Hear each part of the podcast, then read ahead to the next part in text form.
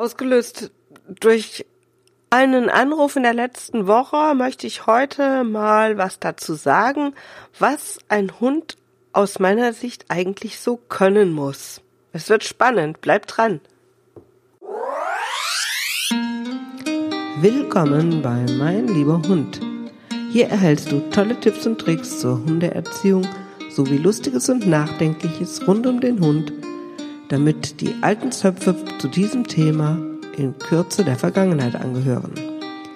Ich bin Claudia Hussmann und dieser Podcast macht Spaß und bringt dir neue Erkenntnisse, wenn du deinen Hund mit Spaß und auf nette Art trainieren möchtest. Ja, letzte Woche hatte ich einen Anruf und dann fragte mich eine Dame, nach Einzelstunde und Unterricht und so und er meinte, äh, ja, also der Hund, da müsste ja jetzt dann dringend mal so ein paar Sachen lernen und als ich sie fragte, ja, was denn für ein Problem gibt und äh, was jetzt genau wir trainieren sollen, wo es hängt, ähm, konnte sie mir eigentlich gar nicht so richtig sagen. Also eigentlich hatte sie kein Problem. Ähm, im Grunde klappte alles ganz gut, nur dieser Hund entsprach nicht den Vorstellungen ihrer Nachbarn, weil der nicht so Sitzplatz Fuß gelernt hatte. Also ich muss dazu sagen, es ist ein junger Hund, ist noch kein Jahr alt. Und ähm, also ja, sie hat auf jeden Fall eigentlich gar kein Problem. Und das hat mich jetzt so veranlasst zu dieser Episode, wo ich einfach mal ein paar ähm, Gedanken Anregungen geben möchte, was so ein Hund können muss. So dieses althergebrachte Sitzplatzfuß, was ja leider auch immer noch häufig einziger Bestandteil in einer Welpengruppe ist, im Grundgehorsamskurs ist, in dem Kurs danach ist und dann bei der Begleithundeprüfung. Naja, gut, ein bisschen bleibt noch dabei und so. Aber ja, das beschränkt sich da im Wesentlichen das hat so mit Alltag relativ wenig zu tun aus meiner Sicht. Und ich denke, es wäre doch viel, viel sinnvoller, wenn man die Dinge übt, die man im Alltag braucht. Was ist das eigentlich? Was genau braucht man im Alltag? Hm, kommt drauf an. da muss ich ganz ehrlich sagen, kommt drauf an. Wohne ich mitten in der Stadt? Wohne ich in einem Mietshaus? Wohne ich auf dem Land? Wohne ich ganz alleine? Habe ich einen riesen Garten? Habe ich keinen? Habe ich Kinder? Nehme ich meinen Hund mit auf Reisen oder bleibt er sowieso immer zu Hause? Und, und, und. Also es gibt tausend Fragestellungen, die beeinflussen, was der Hund können muss. Ein Hund muss völlig andere Dinge können, wenn ich Kinder habe und die, da kommen vielleicht noch laufend irgendwelche fremden Kinder zu Besuch, dann wäre es blöd, wenn mein Hund es nicht schaffen würde, ähm, vernünftig mit Kindern umzugehen, sich zurückzuhalten, auch wenn die vielleicht mal einen Keks in der Hand haben. Das heißt, also da, da wären solche Dinge aus meiner Sicht total wichtig und ähm, wesentlich wichtiger als Sitzplatz Fuß. Natürlich ist es günstig, wenn so ein Hund warten kann. Also es gibt schon ein paar Dinge, die aus meiner Sicht ganz, ganz nützlich sind, wenn jeder Hund die kann.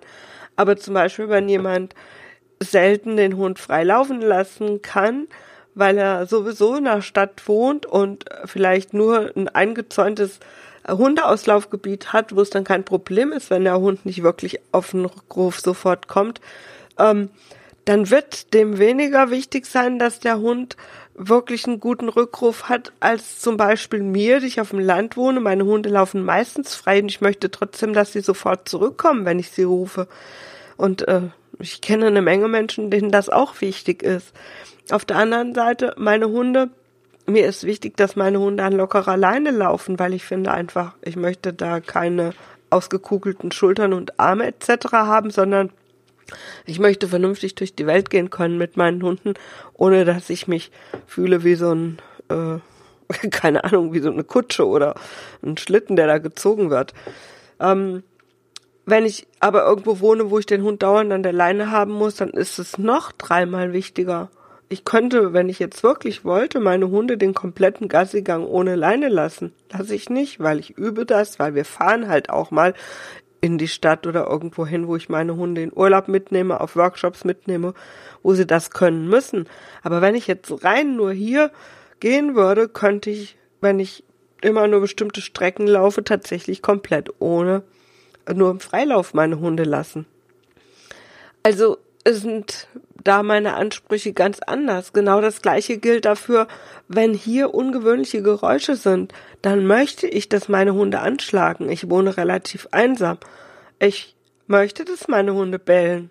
Wenn ich jetzt in einem Mietshaus wohne und meine Hunde bei jedem Menschen, der da durchs Treppenhaus geht, egal wen der besucht, ähm, einen Dicken macht und bellt wie ein Bekloppter, da werden sich die Nachbarn möglicherweise bedanken.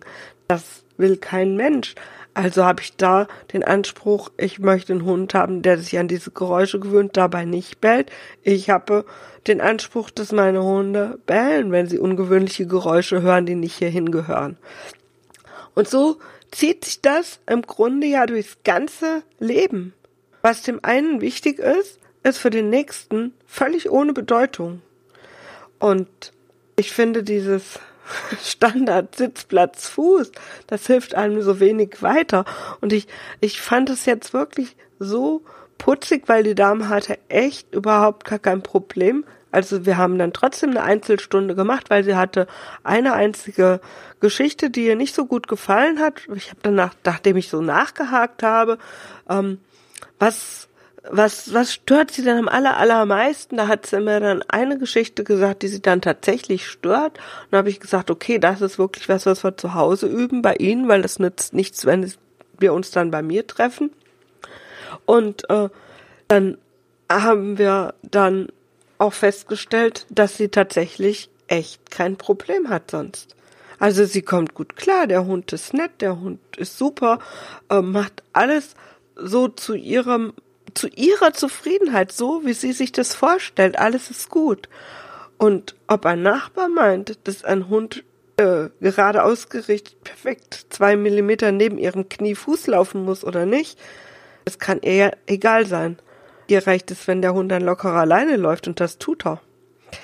Ähm, ja, und das finde ich halt so, so witzig, dass doch häufig da Anforderungen gestellt werden, weil irgendwie die Umwelt bestimmte Dinge erwartet und die werden geübt wie verrückt und andere Dinge, die der wirklich günstig wären, wenn der Hund die könnte in der Situation, in der er sich befindet, die werden gar nicht geübt.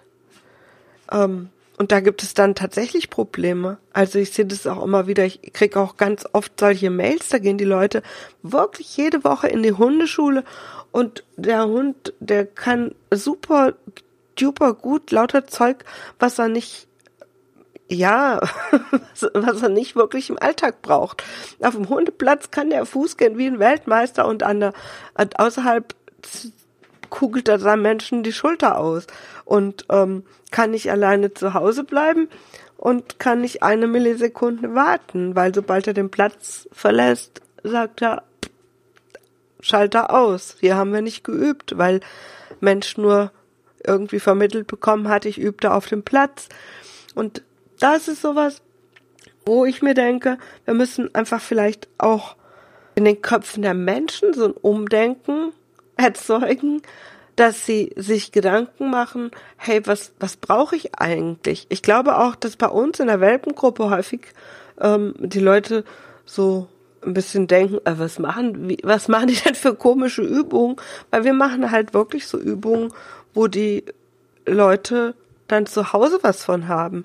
Wir üben, wie man einen Futternapf hinstellt und da den Welpen da beibringt, dass er wartet, bis er eine Freigabe kriegt oder wie er durch eine Tür, wie er wartet an der Tür oder sowas. Ähm, solche Geschichten. Oder dass er was hergibt oder wie man ein Zerspiel macht. Wir üben hier nicht, wie man im Kreis herumläuft und Fuß geht, weil das aus unserer Sicht völlig unwichtig ist. Nichtsdestotrotz ist es in, für jede, ja, für jede Situation und für jede Familie durchaus ja ein bisschen anders. Also, mal zusammengefasst, ich denke, wenn ein Hund vernünftig an der Leine laufen kann, bei den meisten, wenn sie einen zuverlässigen Rückruf haben, weil irgendwann lässt man sie ja doch vielleicht mal laufen, wenn sie gelernt haben, geduldig zu warten. Und dann hat man schon einen Hund, mit dem man ziemlich gut durch die Welt kommt. Und der kann dann vielleicht noch nicht mal Sitz oder Platz. Ich sag nicht, dass das völlig sinnlos ist. Also ich, meine Hunde können das und ich finde es auch sehr nett, dass man ihnen auch mal sagen kann, hey, jetzt leg dich dahin oder setz dich dahin. Aber meine Güte, wenn ich sagen kann, warte hier und der Hund kann die Position einnehmen, die ihm gefällt, ist das ja auch in Ordnung. Und ähm, von daher denke ich, man könnte das ganz schön reduzieren. Manche Leute hätten einfach weniger Stress, weil sie nicht irgendwie was üben, was sie gar nicht brauchen, aber ihnen irgendeiner eingeredet hat, dass sie es üben müssen. Und naja, so habe ich mir da jetzt mal so meine Gedanken gemacht und wollte vielleicht mal eine kleine Anregung auch geben, dass sich jeder, der jetzt hier so zuhört, auch mal Gedanken dazu macht und auch mal so überlegt, was ist mir eigentlich wirklich wichtig und was würde ich gerne noch besser üben, aber irgendwie, ich weiß vielleicht nicht wie, ähm, dann bitte mir schreiben, dann mache ich dazu eine Episode oder ein Video oder sowas. Ähm, oder aber auch zu sagen, ja, das ist mir besonders wichtig und das habe ich halt auch geübt. Und andere Sachen, ja, finde ich auch, sind nicht so wichtig. Oder aber auch vielleicht, doch, ich finde das total wichtig, dass der Hund das kann. Kann ja durchaus unterschiedliche Meinungen geben. Ja, das war heute mal eine etwas kürzere Episode. und in der nächsten Episode gibt es wieder mal ein Interview und zwar zur Bauentherapie, Bowen, Bowen-Therapie, glaube ich. Ich weiß selber nicht, was es ist mit Hunden. Ich habe da eine ganz kompetente Interviewpartnerin, also freu dich drauf und wir hören uns. Ciao. Ja, vielen Dank fürs Zuhören bei der heutigen Episode. Mehr über mich und zu meiner Hundeschule erfährst du auf www.meinlieberhund.de oder www.hundeschule-meinlieberhund.de und ganz viele Tipps zur Welpenerziehung bekommst du auf welpenerziehung24.de. Dort kannst du dir auch ein E-Book herunterladen zum Training der Beißheimung beim Welpen. Ich hoffe, wir hören uns bei der nächsten Episode und wünsche dir noch einen fantastischen Tag.